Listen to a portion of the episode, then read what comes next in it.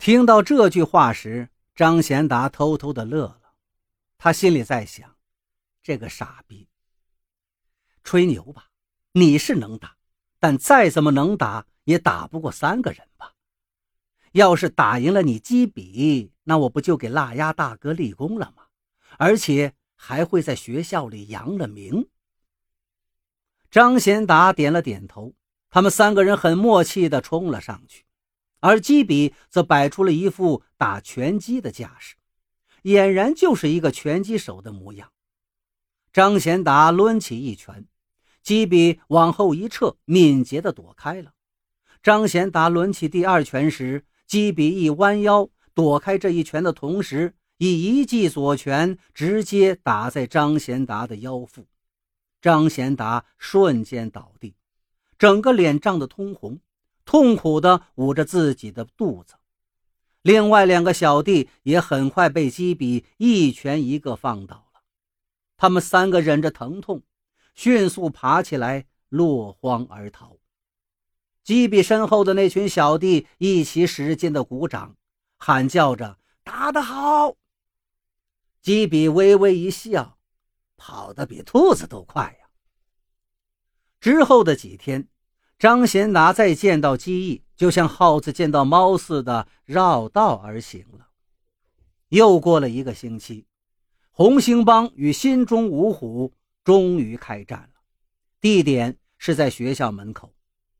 腊鸭那头约了大概有五十多个人，这些人有很多是来自石岐元丰村的。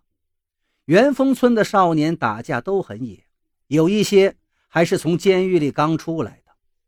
平时在学校里跟着腊鸭的就有二十多个，张贤达跟他的两个小弟也在其中。他们每个人手里都拿着一根铁棒，而腊鸭的脖子上则挂了一条铁链子。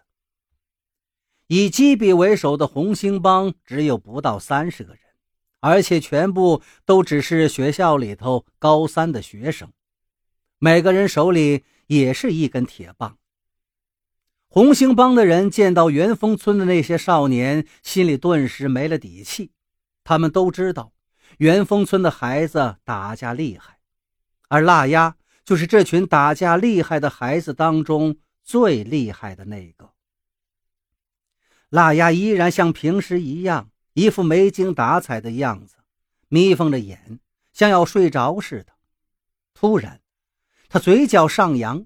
露出眼睛，睁开瞳孔，一种诡异的微笑，顿时两下就开战了。八十多个人搅成了一堆，场面一片混乱，而红星帮很快就落了下风，有十多个人被放倒在地上，其他的人几乎都逃走了，只剩下基比跟一个跟他死心塌地的小弟。那小弟的脸早被打得青一块紫一块，嘴角早已经出血。腊鸭这边竟然还有三十多个站着的。腊鸭说道：“你输了，基比。”基比从裤袋里掏出了一把小刀，冲了上去。腊鸭还是无精打采的样子，一起揍他。三十多个人围拢上来，而腊鸭。则在一旁看着好戏。这场发生在学校门口的斗殴以基比的倒下而结束。基比割伤了几个人，他在读高三，年龄已经十八岁了，罪行属于故意伤害，故此他被关进了监狱。而腊鸭只有十七岁零六个月，侥幸不用被关。本来他是要被学校开除的，后来不知怎么的，可能是通过了各种关系，他竟又回到学校继续上课了。基比不在学校了，红星帮群龙无首，再加上学校开除了很多参与斗殴的红星帮的同学，就这样，红星帮解散了。腊鸭的心中无虎，情况也好不到哪儿去。以前跟着他的四个小弟也就是五虎里面另四头猛虎都被学校开了，只剩下了虎王腊鸭一个。但因为虎王这头霸王虎还在，学校里依然还有人跟着他，愿意当小弟。经过这次打架事件，腊鸭倒是安静了许多，不再在学校里闹事了，欺负同学的频率也减少了很多。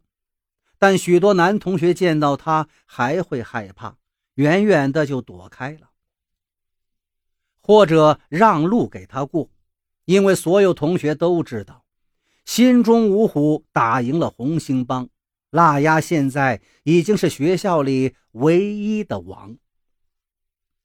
没有了基比的保护，记忆黑暗的日子来临了。班里的许多男生也都敢欺负他，因为他少一只手。根本打不过那些高大魁梧的、四肢健全的同学。